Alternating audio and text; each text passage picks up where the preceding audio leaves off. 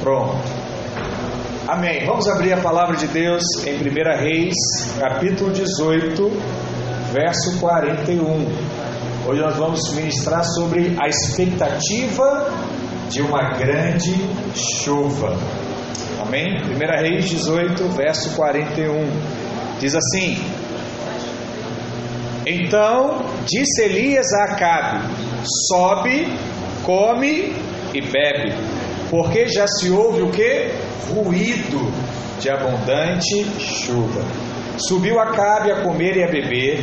Elias, porém, subiu ao cimo do Carmelo e, encurvado para a terra, meteu o rosto entre os joelhos. Né? Quem congregou conosco em 2019 sabe por que, que Elias estava encurvado de joelhos fazendo essa oração aqui. Verso 43: E disse ao seu moço: Sobe e olha para o lado do mar. Ele subiu, olhou e disse: Não há nada. Então lhe disse Elias: Volta.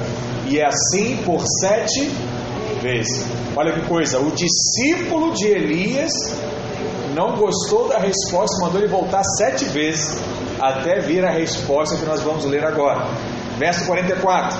A sétima vez diz: Eis que se levanta do mar uma nuvem pequena, como a palma da mão do homem. Então disse ele: Sobe e dize a Acabe: Aparelha o teu carro e desce, para que a chuva não te detenha. Dentro em pouco, os céus se enegreceram, enegreceram como nuvens, com nuvens e vento, e caiu grande chuva. Acabe subiu ao carro e foi para Jezreel. A mão do Senhor veio sobre Elias, o qual cingiu os lombos e correu adiante de Acabe até a entrada de Jezreel. Amém? Vamos orar? Pai, em nome de Jesus, nós oramos a Ti nesta manhã, declaramos a Tua palavra, cremos, ó Deus, na expectativa e na fé da abundante chuva que virá sobre nós, sobre as nossas casas, sobre essa igreja. Que o Senhor possa falar tremendamente ao nosso coração nessa manhã, em o nome de Jesus. Diga amém. Glória a Deus, irmãos. Hoje nós estamos com um tema que é muito agradável para quem está começando e iniciando um novo ano. E nós temos uma mensagem para esse ano. Qual é a mensagem? Nós cremos na abundante chuva que virá sobre nós. E uma coisa importante é mencionar para você aqui a diferença, né, que existe entre duas palavras: expectativa e fé. Fala assim comigo: expectativa, fé. Embora sejam palavras semelhantes, são duas coisas diferentes. E um cristão como você, instruído, não confundirá mais a diferença entre essas duas palavras. Sabe por quê? É possível ter expectativa sem fé, mas é impossível ter, fé e não ter uma expectativa no coração. A fé verdadeira jamais estará sozinha, ela sempre estará acompanhada de uma expectativa. E eu pergunto para você: há uma expectativa queimando no seu coração nesse dia? Sabe? Você está esperando algo. Você não sabe de onde vem, você não sabe como vem, você não sabe a hora que vem, mas há algo que queima no seu coração. O homem que crê nas promessas de Deus, ele espera ver essas promessas se cumprindo. Isso é algo maravilhoso. Onde não existe expectativa, também não existe fé. Então não adianta aquele irmão falar assim: olha, eu estou cheio de fé. Mas diga para mim, fala, detalhe essa fé para mim. Quando aquela pessoa não consegue detalhar a fé, é porque não tem expectativa no coração dela. Porque quando alguém tem expectativa, ele consegue falar até a cor do cabelo, até a cor da, do banner da loja, até o nome. Porque aquilo está queimando, está remoendo dentro do seu coração. E o que é joia é que o Espírito Santo tem nos levado a crer por um tempo de chuva.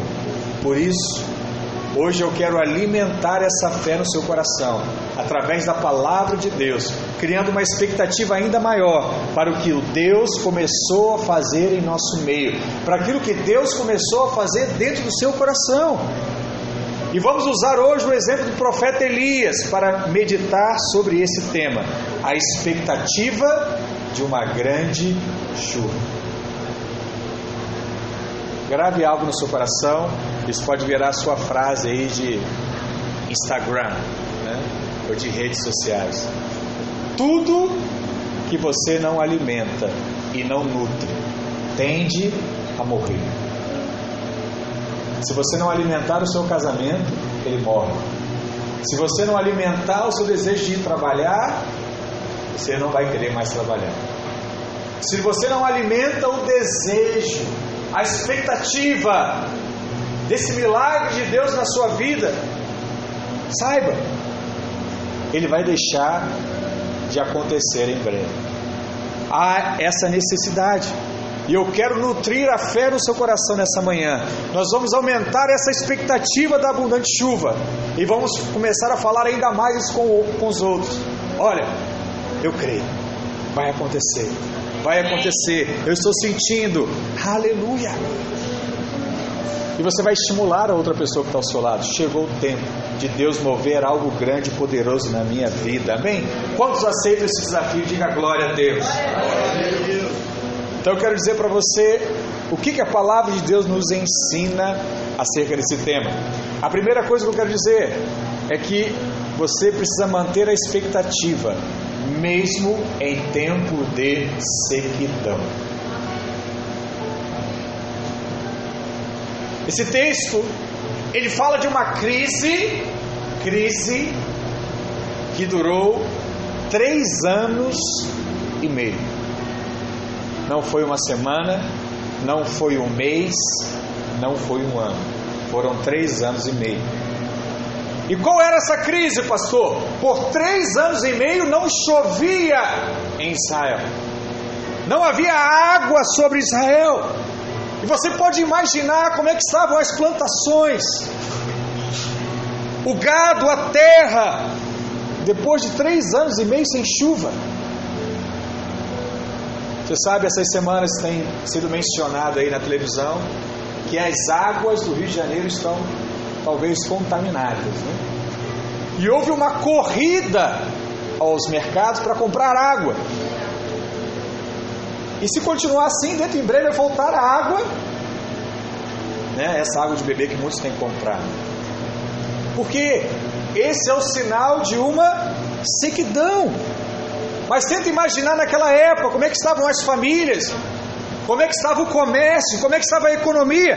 Três anos e meio sem chover. Você sabe que o dinheiro naquela época era gado, o dinheiro naquela época era plantação quem tinha alimento se mantinha vivo. Então era uma crise muito grande na nação de Israel. E as pessoas não falavam de outro assunto, senão de que? Crise e escassez. Você será que conhece alguém que tem falado sobre esses assuntos hoje em dia? No nosso país, né, na nossa cidade? Porque quando uma pessoa está passando por uma crise ou seca em alguma área da sua vida, isso deixa essa pessoa o que? Angustiada, ansiosa, preocupada, com medo do futuro. O que vai ser da minha vida agora, pastor? O que vai ser dos meus filhos? Quantas pessoas estão vivendo um período de seca em suas vidas? E às vezes não é uma seca de chuva, mas é uma seca de um problema, de uma aflição, que só você sabe. Ninguém mais sabe, mas você sabe da aflição que você tem passado. E no caso de Israel, essa aflição durou três anos e meio. Eu digo, muitos estão passando por uma crise aqui já há algum tempo, outros até anos na sua vida. Eu, como pastor, eu acabo sabendo das dificuldades da maioria dos irmãos pelo menos aqueles que vêm até mim contam. E Deus sabe, né? Nós, eu, minha esposa, nós oramos de fato, cremos no milagre. E como eu disse, essa seca pode ser um problema familiar que vem se arrastando há muito tempo. Essa seca pode ser uma crise financeira com dívidas que se acumulam, acumulam, acumulam. E você, como homem, né, você, como alguém responsável por isso na sua casa, tem se atribulado muito. A seca pode representar também um problema sério de saúde que se instaurou na sua casa, que tem afligido a sua família, porque você descobriu essa enfermidade em você ou em alguém que você ama. Mas no meio daquele cenário de crise seca, de escassez, a palavra diz que Elias ele se levanta para dizer que aquela seca estava chegando ao fim. Elias era o que, irmãos? Um, diga, profeta. Profeta fala aquilo que vem da parte de Deus. E profeta vem para dizer algo da parte de Deus para trazer o que? Livramento, não angústia. Por que, que eu estou dizendo isso? E Deus chamou nesses tempos também para ser um profeta de Deus. Usa os seus lábios para trazer renovo e não angústia no coração das pessoas. A Bíblia diz que no meio daquele cenário total de seca e escassez, Elias ele se levanta e ele começa a ouvir um ruído de que a chuva estava vindo sobre aquela nação. 1 Reis 18,41 diz: Então disse Elias a Acabe: Sobe, come e bebe, porque já se ouve um ruído de abundante chuva. Hoje, eu quero ser um profeta de Deus na sua vida. Ele dizer que a chuva de Deus está vindo. A chuva de Deus está chegando sobre a sua casa e o tempo de crise está acabando em nome de Jesus. Sabe por quê? Porque se você é homem de Deus, você crê na palavra, você sabe que toda crise ela é apenas um período. Toda crise na vida do crente é temporária. Ela tem um começo, ela tem um meio mas ela tem um final. Aleluia! A crise na sua vida não pode permanecer para sempre, porque nenhum sofrimento na sua vida pode ser para sempre. Nenhum. Porque é uma promessa de Deus sobre a sua vida. Fala para o irmão que está do seu lado assim: ó, o choro pode durar uma noite inteira, mas fale com fé agora. Mas a alegria vem pela manhã. Aleluia. Essa é a palavra que tem que nascer no seu coração. Quando o salmista fala de que o choro pode durar uma noite, não é necessariamente uma noite e um dia em si. Às seis horas de sono, às oito horas, às dez horas, para quem consegue dormir um pouco mais. Mas está dizendo o que aqui? Um período de tempo determinado. Porque talvez você também está experimentando um período de choro, de dificuldade, crise interior, de crise onde você não entende nada do que está acontecendo. Mas eu preciso dizer para você em fé: esse período tem fim. E esse fim vai chegar logo. Sabe por quê? porque eu estou ouvindo um ruído de chuva em nosso meio. Aleluia.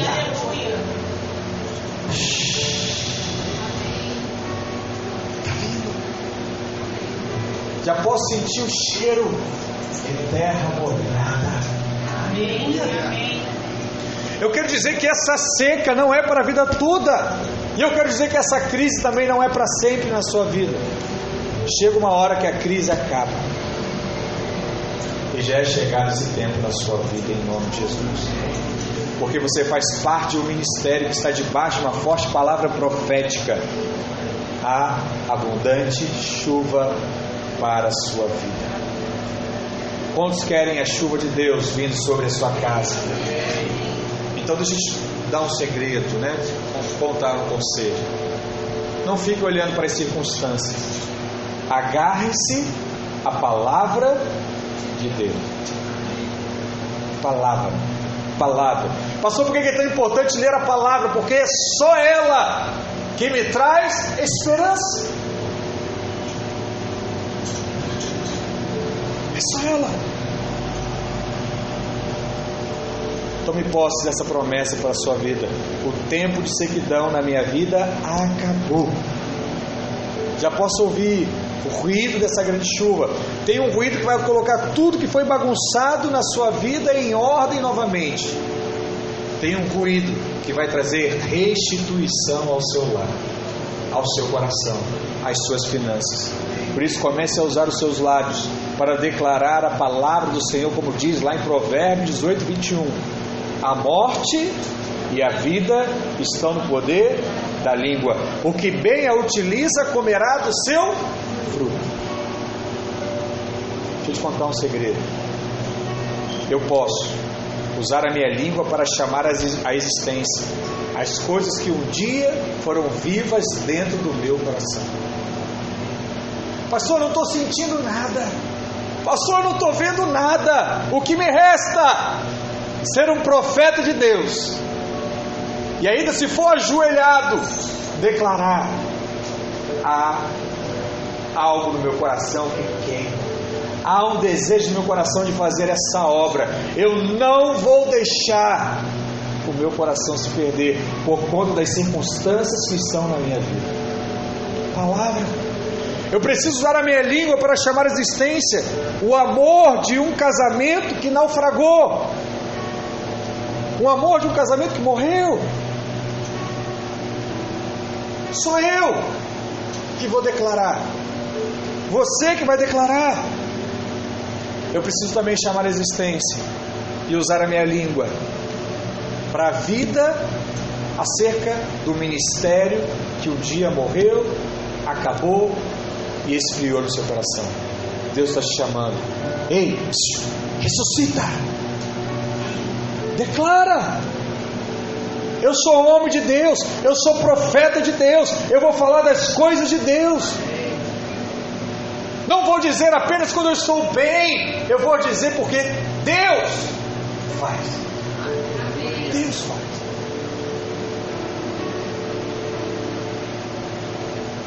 Estava assistindo um filme com minha esposa ontem, A Vida de um Propósito. Um atentado que aconteceu nos Estados Unidos.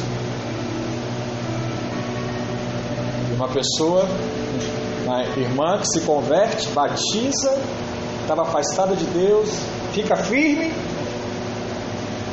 e acontece algo no final do filme que eu não vou te contar.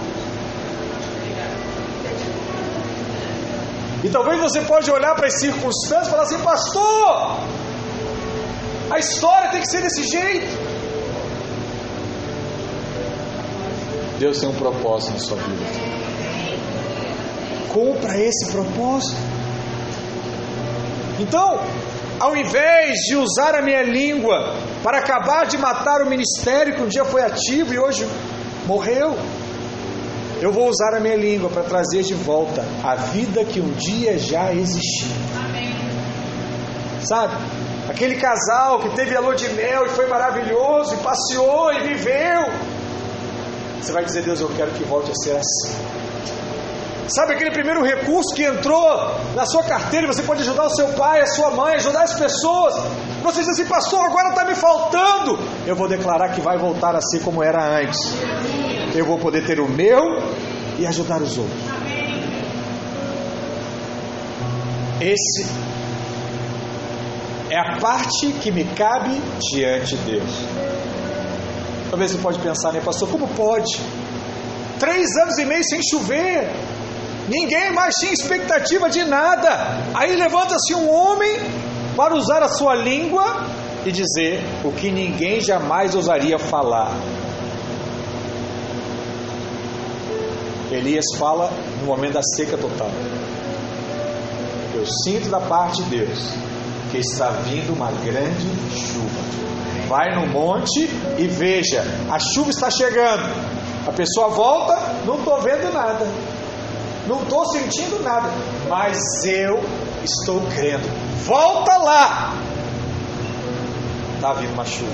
Ah, mas não está vindo nada. Já te falei, volta lá. Oh, Deus possa falar de fato ao seu coração. é uma palavra ousada de alguém que vai contra toda a realidade ruim que está diante dos seus olhos. Deus vai levantar alguém na sua vida para falar isso. E sabe o que mais queima no meu coração? É que você vai ser essa pessoa que se levantará para falar na vida de alguém.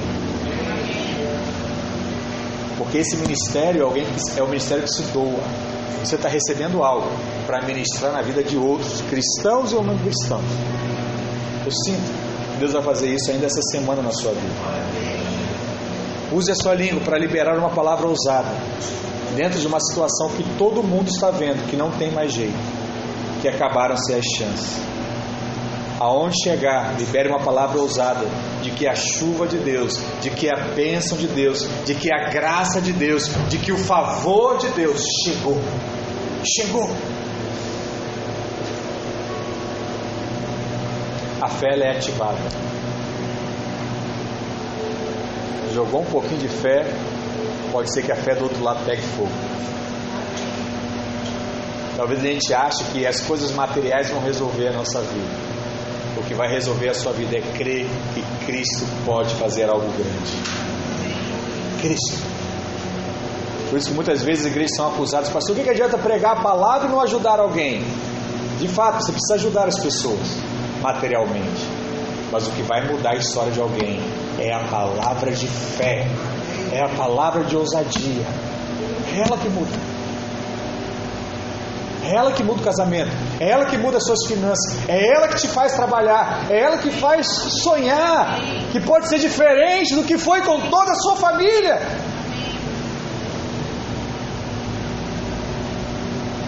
Pregue a palavra. Gênesis capítulo 1, verso 1 diz assim: No princípio criou Deus os céus e a terra, a terra, porém, estava sem forma e vazia, havia trevas sobre a face do abismo, e o Espírito de Deus pairava sobre as águas. Disse Deus: haja luz, e houve luz. Como é que Deus criou as coisas? Pela palavra. E eu pergunto para você: para que você está usando seus lábios hoje? Você não é semelhante a Deus? Você não foi criado por Deus?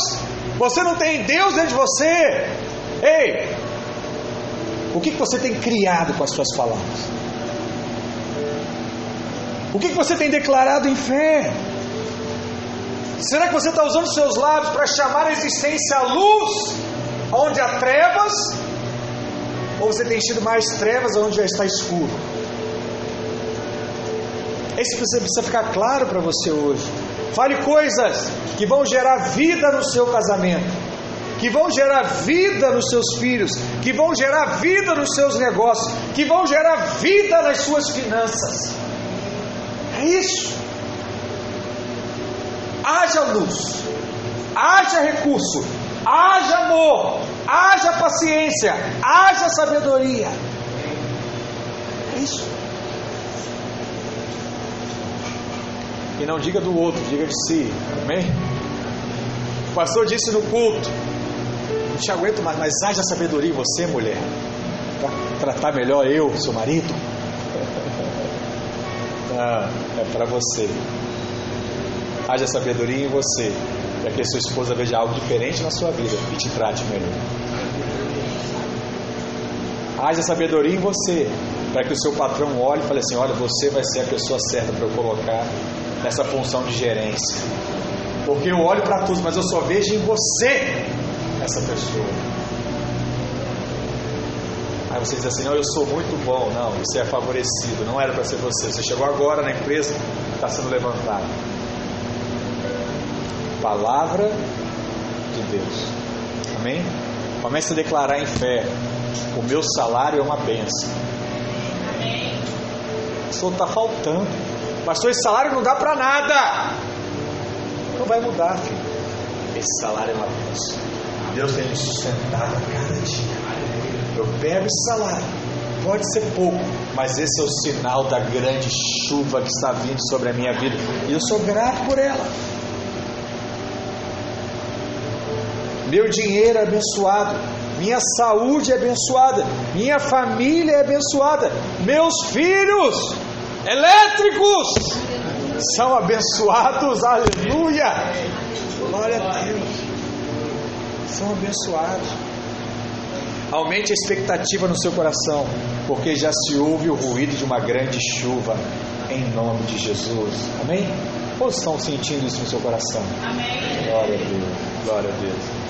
Segundo, mantenha, esse talvez é o mais importante para você, mantenha a expectativa apesar da incredulidade ao seu redor. Vou te contar um outro segredo. Você precisa estar vigilante para não ser afetado pela incredulidade das pessoas que estão ao seu lado. Acabe, a palavra diz, não acreditava. O moço, o discípulo de Elias, também não acreditava. Mas a Bíblia diz que Elias permaneceu firme, porque ele ouviu de Deus no seu espírito. E por causa da convicção que ele tinha, ele não se deixou ser abalado pela incredulidade daqueles que estavam perto dele. 1 Reis 18, verso 42 diz: Subiu Acabe a comer e a beber, Elias, porém, subiu ao cimo do Carmelo. Isso não te chama atenção aqui? Elias estava vivendo a vida. Acabe conversou com Elias e foi viver a vida normal dele. Vou comer, vou beber, até a morte chegar. Não tem jeito. Elias declarou a palavra e saiu de férias, foi isso? Não, Elias declarou a palavra e foi para o monte mais alto para clamar, para enxergar, para ver a chuva. Ele foi declarar e foi assistir tudo aquilo. Permaneceu firme. Enquanto o rei comia, o moço e o moço Elias ia voltando, trazendo o que? Mais notícias. Cada vez que ele chegava diante do profeta, abria a boca só para dizer o seguinte: ó, oh, Elias, tudo que você falou aí, ó, está acontecendo nada. Eu acho melhor você procurar o rei e dizer que não vai ser bem assim, não. Talvez ano que vem, talvez de uma outra forma, talvez cavando um poço, não sei. Eu acho que chuva mesmo não vem, não. Sabe o que é interessante aqui? É que normalmente a incredulidade que nos atinge é aquela que está perto de nós, não é que está longe. A incredulidade que impede a chuva de Deus de vir sobre a sua casa é a incredulidade que está dentro da casa, não é que está fora. Às vezes, no casamento, a mulher acredita muito, mas o marido não acredita nada. Mas também é normal o contrário. Às vezes o esposo é um homem de fé, ele acredita, ele declara, mas a esposa não acredita. E quando eles estão juntos, são banhados de incredulidade. A palavra diz aqui que a incredulidade ela estava cercando Elias. E ela vinha do seu próprio moço, do seu discípulo. Então vinha do rei de cima e vinha do discípulo de baixo. O que, que você percebe? Que a incredulidade ela estava o quê? Perto. E ela sempre está perto. Porque para ela ser forte, ela precisa ser relembrada toda hora na sua mente. E é por isso que o diabo coloca a incredulidade perto. Eu não sei se você já viveu isso, você enche seu coração expectativa vem uma enxurrada de situações e problemas e você uh, seca todo de novo. Não é de fora, porque se fosse de fora, você ia dizer que é, sabe de nada a minha vida. Mas como é do marido, da esposa, do filho, do pai, aí tem um peso muito grande. E eu quero dizer que se Deus já falou dentro de você, a voz da fé tem que ser mais alta do que a voz da incredulidade. Pastor, não consigo. Bota no amplificador. Já viu isso? Pega a palavra de Deus, bota no amplificador. Sabe o que é isso? Se tranca no quarto, começa a declarar e gritar as verdades de Deus. Até ela ser mais alta do que as mentiras do diabo. se tranca lá e começa a repetir, a declarar, e ela vai ser mais forte. A Bíblia conta a história de, de Josué e mostra que Josué estava indo em direção à terra prometida com seu povo, vencendo cidades, conquistando reinos. Mas a palavra diz que em certo momento ele chegou diante de Jericó. E Jericó, na sua época, era a cidade conhecida como aquela que nunca havia perdido uma batalha, uma guerra.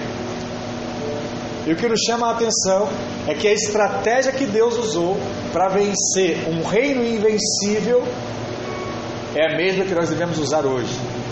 Não é a espada, não é o arco, não é nada. É apenas a sua palavra. O povo gritou e as muralhas caíram. Amém, irmãos? Você tem muralha diante de você. Pastor, o que eu preciso falar? Abra sua boca, profetiza. Abre a sua boca e declara. Abre a sua boca e grita. E Deus vai agir de uma forma extraordinária na sua vida, em nome de Jesus. Abafe a voz da incredulidade.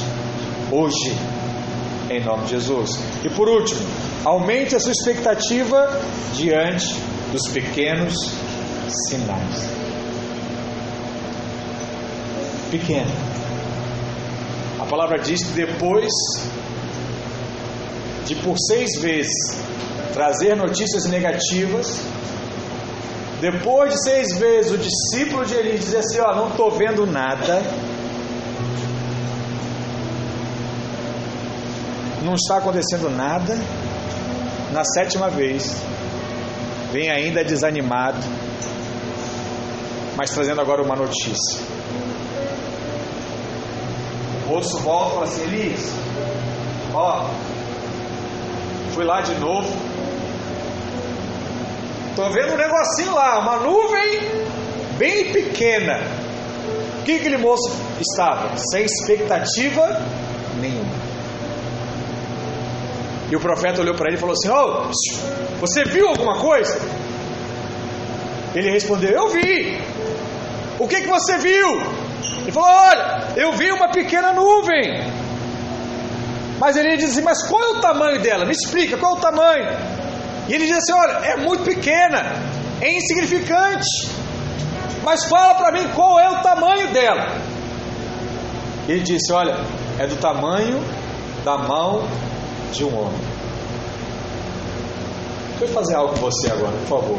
Olha para sua mão aí. Olha para ela. Declara assim: olha, pequena mão, grande milagre. Grande milagre. Fala mais uma vez: pequena mão, pequena mão. grande milagre. Grande milagre.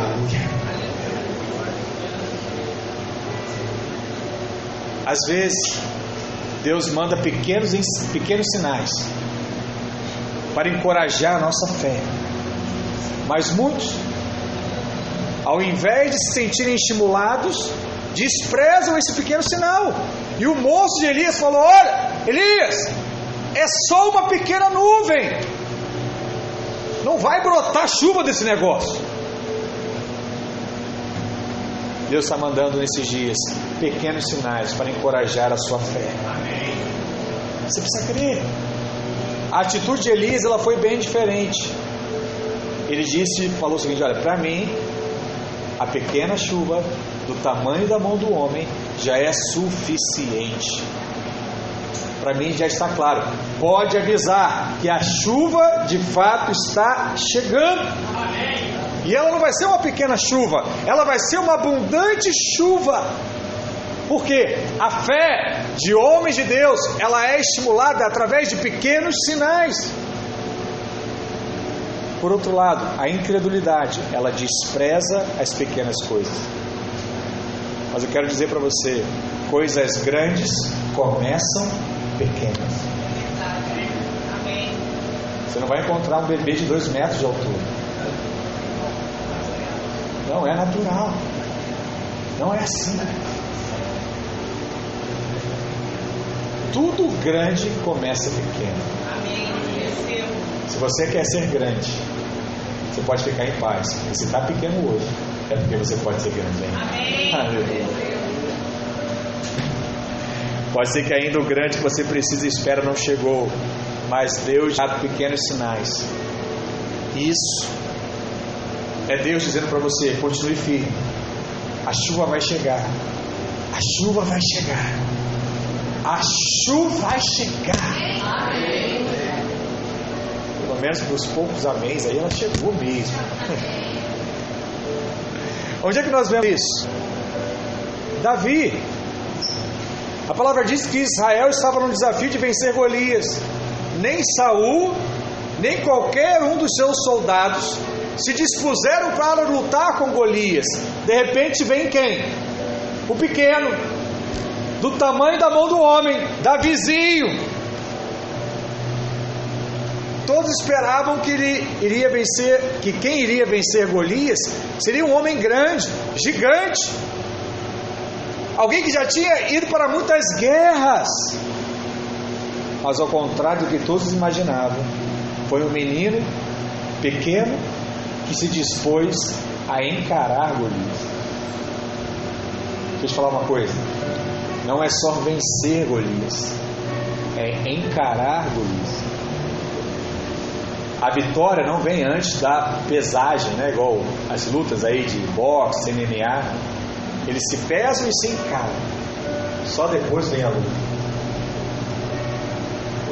Não ache que você vai ter a vitória antes de encarar a dificuldade que está diante de você. Encara. Encara. E a palavra diz isso. Que a única armadura que, ele, que Davi utilizou foi um estilingue e uma pedrinha. Bem pequeno. Acredite, coisas pequenas vão trazer grandes milagres na sua vida. Isso é poderoso. Nós também temos o exemplo da multiplicação dos pães. Vocês lembram? Já pregamos isso aqui diversas vezes. Jesus estava pregando para uma multidão, de pessoas e o povo estava ouvindo Jesus há muito tempo. E como são homens naturais, sentiram o que? Fome. Não havia nenhuma padaria por perto, nem dinheiro para comprar pão para tanta gente. E sabe como é que o milagre aconteceu? Através de cinco pães e dois peixinhos, pequenininhos. Os, os discípulos pensavam o quê? Isso não vai dar para nada, Jesus. Você está doido? Como? Mas Jesus pega os cinco pães, os dois peixes, apresenta a Deus, dá graças a Deus por eles e começa a repartir. Sabe o que é legal aqui? O milagre só começa depois que você começa a repartir. Se ele não tivesse repartido, talvez não ia ter bom para todo mundo. Mas quando você vai repartindo, Deus vai dando mais, porque você só é um canal de Deus. Você não é um reservatório, uma lagoa ou um mar morto. Deus continua dando. Deus continua liberando sobre a sua vida. E aqueles cinco pães e dois peixinhos alimentaram mais de 20 mil pessoas. Talvez o que você tem na sua mão ainda não é o que você sonha, ainda não é a grande chuva, mas Deus quer testar você nesse sinal. Então agradeça, mesmo que seja bem pequeno. Deixe seja ali uma carroça bem pequenininha. Agradeça a Deus por ela. E já encare a loja maior. o outro exemplo é o exemplo do pagamento do imposto. A Bíblia conta que os discípulos estavam atravessando uma cidade para outra e tinha que pagar o que? O pedágio. Naquele tempo já tinha o pedágio. Eles diziam: Jesus, não temos mais dinheiro. Jesus fala assim: Pedro, vai lá, você é um bom pescador, você é, você é fera, vai lá pescar um peixe. E quando ele pesca o peixe, bem pequenininho, Jesus olha para ele e fala assim: Esse peixe é mais do que o suficiente para pagar tudo que a gente precisa. Ele tira do, da boca do peixe uma joia. Ele fala que aqui já está todo o nosso pagamento, tudo aquilo que a gente precisar já tem aqui. Desse pequeno peixe que você pegou, já está tudo resolvido. Fala para o irmão para o seu lado. Valorize o pequeno. Não está acontecendo, pastor, do jeito que eu queria, mas valorize aquilo que é pequeno. Amém? Glória a Deus. Tem uma ilustração que diz que certa vez uma menina de 10 anos estava pedindo algo para sua mãe. E ela falou assim: Mãe, eu quero um gatinho.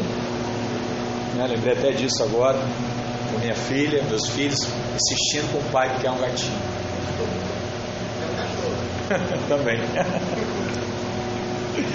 quero um gatinho. E falou, né? Como eu ouço o tempo todo: Ah, minha amiga tem um gatinho, Fulano tem um gatinho, meu vizinho tem um gatinho. E um dia a mãe chateada, né? O pai e a mãe, chateada. Eu não vou dar coisa alguma. Vai lá pedir para Deus. Se Deus te der um gatinho, eu deixo ficar em casa. Mas tem que ser Deus, não é ninguém não que vai trazer algo para você, é Deus. E aquela menina costumava brincar numa casinha que ela tinha de boneca no quintal. Ela ouviu aquela palavra da mãe dela e começou a declarar. Ela entrava na casinha e falava assim: Deus, eu quero um gatinho. Deus, eu quero um gatinho. Deus, eu quero um gatinho. Se o Senhor me der um gatinho, minha mãe falou, ela vai deixar, vai deixar o gatinho ficar em casa. E um dia ela estava orando e um gatinho caiu dentro da casinha dela. E ela levou para a mãe dizendo: Mãe, eu orei a Deus. Deus mandou um gatinho. E a senhora disse que se Deus mandasse um gatinho, eu poderia ficar com ele. E a mãe falou assim: Mas como, filha, você sabe que foi Deus? Foi Deus sim, ele caiu do céu. Foi Deus que me deu o gatinho. E a mãe foi e falou: Tá bom, então não tem jeito, então o gatinho pode entrar dentro de casa. E no outro dia, sua mãe estava andando pela vizinhança e soube que um dos seus vizinhos estava tentando salvar um gatinho que estava na árvore. E quando ele tentou pegar o gatinho, o gatinho caiu. E esse foi o gatinho que caiu na casinha de boneca daquela criança. Deixa eu te falar uma coisa. Deus vai enviar um gatinho para você. Se você orar a Deus, Deus vai enviar isso que você quer. Pode ser bem pequeno, pode ser algo muito grande, mas se você pedir a Deus, Deus vai te dar. Às vezes você acha que não, está, não tem nada acontecendo, mas está. Olha o que está lá em 1 Reis 18, verso 45. Dentro em pouco, os céus se enegreceram com nuvens e vento, e caiu grande chuva. Repete comigo: dentro de pouco tempo. Mais uma vez, dentro de pouco tempo. A chuva veio. E eu quero dizer para você: olha, dentro de pouco tempo, você verá a chuva de Deus sobre a sua casa. Dentro de pouco tempo, você verá a chuva de Deus sobre a sua família. Dentro de pouco tempo, você verá a chuva de Deus sobre as suas finanças. Dentro de pouco tempo, você verá a chuva de Deus sobre a sua saúde. Dentro de pouco tempo você verá a chuva de Deus sobre os seus negócios. Dentro de pouco tempo você verá a chuva de Deus sobre o seu chamado, sobre o seu ministério. Pouco tempo. Houve um novo tempo sobre a nação de Israel. E da mesma forma, haverá um novo tempo sobre a sua vida em nome de Jesus. Grandes mudanças estão para acontecer em sua vida. Chegou. É agora. E eu quero concluir essa palavra lendo para você o que está lá em Salmo 68, verso 9. É esse que você vai marcar, é esse que você vai escrever na porta, no seu espelho, na sua agenda.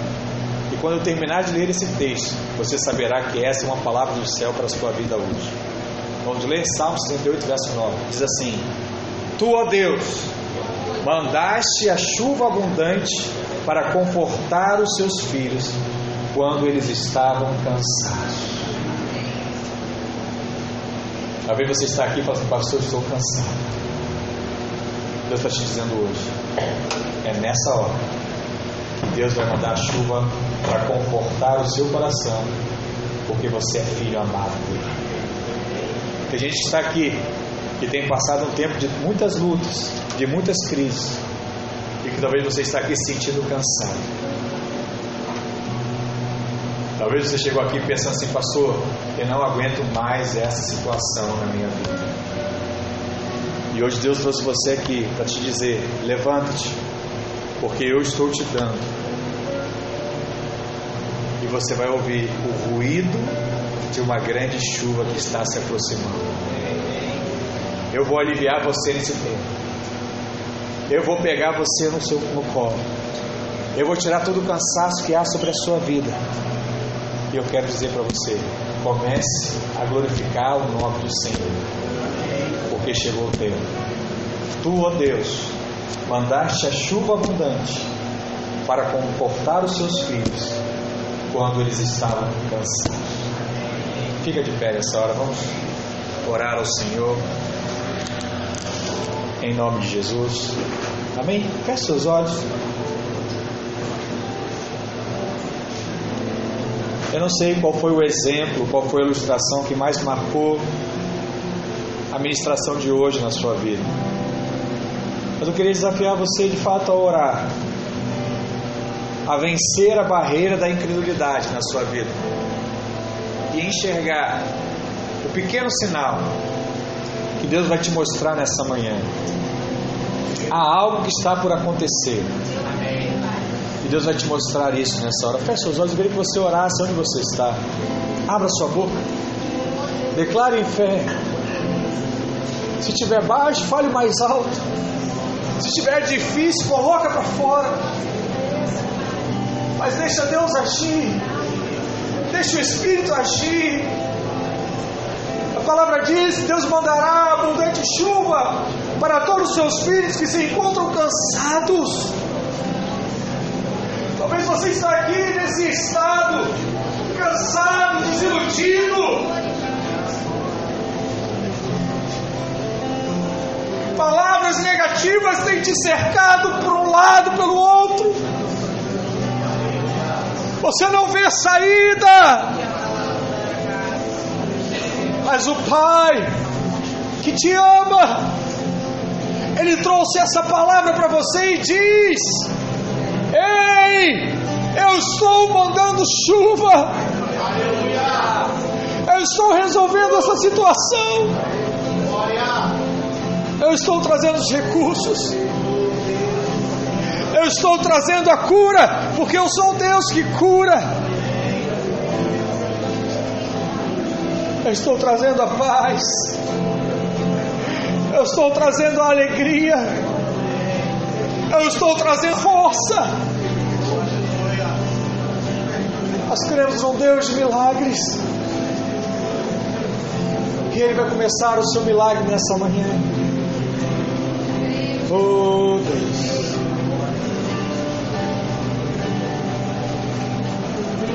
Amen.